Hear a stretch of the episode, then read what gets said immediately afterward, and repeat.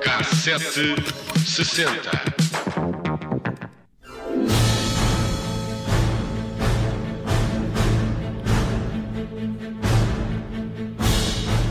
Mais de 70 anos depois de se ter afundado no Oceano Atlântico, o Titanic foi finalmente encontrado por uma expedição conjunta uh, dos Estados Unidos e de França. Estávamos a 1 de setembro de 1985, quando os primeiros uh, destroços foram localizados a quase 4 km de profundidade e a 900 km da costa da Terra Nova. Os esforços para localizar o Titanic começaram imediatamente após o desastre, mas tecnicamente não era fácil e a vastidão do Atlântico também não ajudava. Mas antes de falarmos do resgate, falemos do Titanic em si, partiu a 31 de março de 1912 de Southampton, em Inglaterra. Mais de 100 mil pessoas juntaram-se para ver o Royal Mail Ship Titanic navegar em direção aos Estados Unidos. Considerado como um navio que não afundava, o Titanic era o maior e mais luxuoso cruzeiro até então construído. Media 268 metros e pesava mais de 46 toneladas. Tinha tecnologia inovadora, um painel de controlo eletrónico altamente sofisticado para a altura e um sistema de comunicações que transmitia em código Morse. É, mas depois veio um iceberg. Ah, pronto, é daqui nada. Era considerado o mais seguro de sempre, impossível de afundar, porque incluía quatro zonas compartimentadas com portas que podiam ser encerradas a partir da zona de controle do navio, de forma a conter, lá está, a entrada de água caso fosse necessário.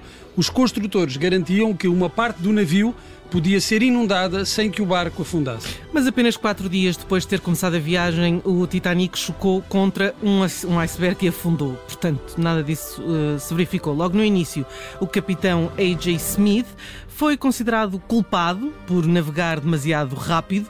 Dizia-se que queria bater a velocidade do Olympic, um outro barco feito pelo mesmo construtor, mas em 2004 especulava-se que, um que um incêndio na zona das uh, fornalhas a carvão podia explicar a razão por que o Titanic estava a navegar a todo vapor. Voltemos então à descoberta dos destroços. Em 1985, em que, depois de muitas tentativas, um submergível chamado Argo, desenvolvido pela Marinha Americana, finalmente conseguiu resultados. O Argo desceu às profundezas do Atlântico, mostrando a quem estava na superfície o que ia encontrando. Na madrugada do dia 1 de setembro, o Argo encontrou uma das caldeiras do Titanic. Robert Ballard, o responsável pela missão, estava já a perder a esperança, faltavam poucos dias para regressar à Terra, quando Ballard foi chamado para ver o que o robô Argo estava a filmar. Quando chegou, mostraram-lhe as imagens e Ballard não teve dúvidas de que estava a ver a caldeira do barco. A tripulação entrou em êxtase e abriram logo uma garrafa de champanhe. Mas rapidamente o ambiente mudou quando repararam que eram quase 2h20 da manhã, o momento exato em que se estima que o navio tenha afundado, matando mais de 1.500 passageiros. De repente, segundo Ballard, todos perceberam que era como se estivessem a dançar sobre a sepultura de milhares de pessoas. Bom, no dia seguinte o navio foi uh, encontrado muito perto dali, estava partido em dois, mas muitas das características e dos interiores do Titanic estavam bem preservadas, estranhamente. Milhares de pedaços dos destroços estavam espalhados por um raio de mais de 3 km. Ainda hoje, os investigadores concordam que várias razões contribuíram para a tragédia que matou mais de 1.500 passageiros dos 2.200 que iam a bordo. Por exemplo, uma hora antes do Titanic embater contra o iceberg, um outro navio transmitiu a mensagem de que tinha avistado uma densa massa de gelo. Mas o início do aviso não continha três letras MSG, que significa Master Service Gram o que teria feito com que o capitão tivesse recebido mais diretamente essa mensagem. Em vez disso, o homem que recebeu a mensagem considerou que ela não era urgente. Surgiu também a teoria de que os construtores tinham tentado cortar custos quando se descobriu que o Titanic não tinha afundado inteiro, como eles prometiam, mas que se tinha partido em dois. Um grupo de investigadores uh, pôs as culpas no material utilizado, que continha resíduos de outras ligas que não apenas de ferro, o que uh, tornou o navio mais frágil. E depois temos a questão da falta de botes de salvamento, que o filme de James Cameron retrata muito bem. Independentemente de se ter afundado, o número de vítimas mortais poderia ter sido evitado uh, se o navio não tivesse apenas 20 botes. Mas eles não acreditavam que o navio afundasse, era, nem era preciso. Não era preciso. Curiosamente, o Titanic foi inspecionado antes de sair de Southampton e a recomendação era que tinha que levar mais 50% dos barcos eh, salva-vidas. E não levou. E não levou e viu-se como, como sofreu Leonardo DiCaprio naquela situação É que. James Cameron tão bem retrata. Sofreu muito o rapaz. Sofreu, sofreu muito. Um, e, e- e esse é um filme. eh, também, e ainda se lembram quando é que viram o Titanic pela primeira vez? É um, é um daqueles. É como a morte da Princesa Diana. Um Onde é que estavas quando viste o Fui ao, cin- Titanic? fui ao cinema, devo Também, dizer. eh, fui ao cinema, fui ver e foi um, um acontecimento o Titanic. É, é dos filmes mais vistos de sempre, não? É, Eh, a Avatar será mais, não é? Acho que Avatar Acho é. que bateu o recorde de- da receita, mas não sei se isso correspondeu em, em número de bilhetes vendidos. Muito bem, vamos então fazer zoom out a este 1985, ano em que foi descoberto o Titanic, lá bem no fundo do mar. No mundo da música, 85 assiste ao nascimento de um dos maiores festivais do mundo. A 11 de janeiro realizou-se o primeiro Rock in Rio, no Brasil. Reuniu um milhão e meio de espectadores para concertos eh, de nomes como Queen, Rod Stewart, Iron Maiden, AC/DC e até as Go-Go's de Belinda Carlisle. Falamos delas há algumas semanas. A passagem desta Girls Band pelo evento até está bem documentada num, num filme eh, sobre este grupo e que foi lançado o ano passado precisamente com o título The Go-Go's.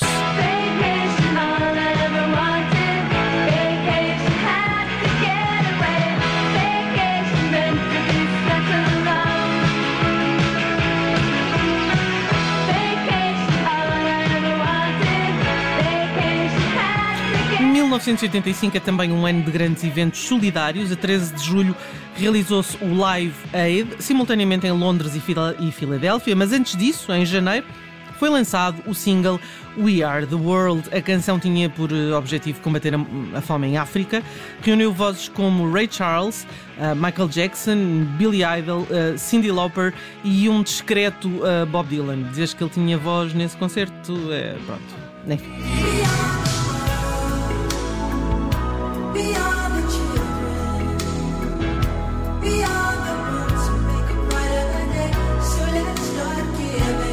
Ainda tem o disco ou não?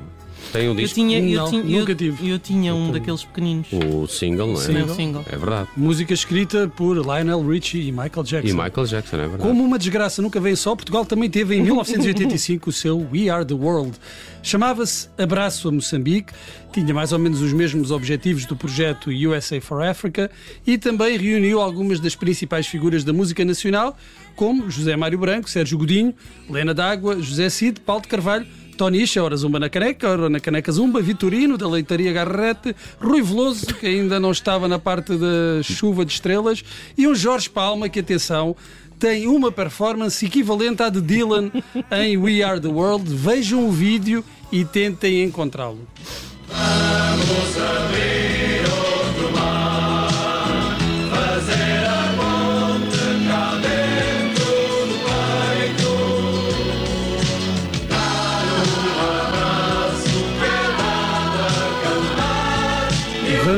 outro mar. Isto hoje, eh, estas letras neocoloniais não passavam.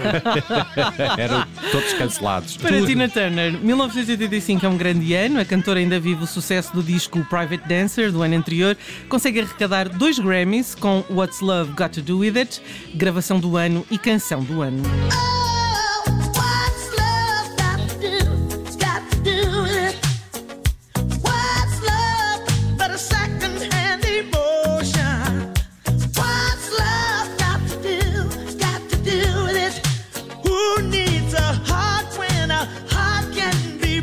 Oh Bruno, é também nesta altura que Tina Turner faz a música para, o- para o Blade, eh, eh, é o Blade Runner? Eh, não. Mad Max. É é o Mad Max, desculpa, É- claro. O Hero. We don't need another hero, não é? É 1985, A será? ideia que é também neste, neste ano de 85. Pronto, é 85. Bem, mas, mas se a banda para quem em 1985 rendeu e que se fartou foi para os Tears for Fears. O álbum Songs for the Big Chair, editado em março, figura no top inglês durante 50 semanas até setembro de 86. E o single Shout termina o ano como aquele que mais tops liderou em todo o mundo. É um autêntico retrato sonoro de 1985 para o fecho do cassete 60 de hoje.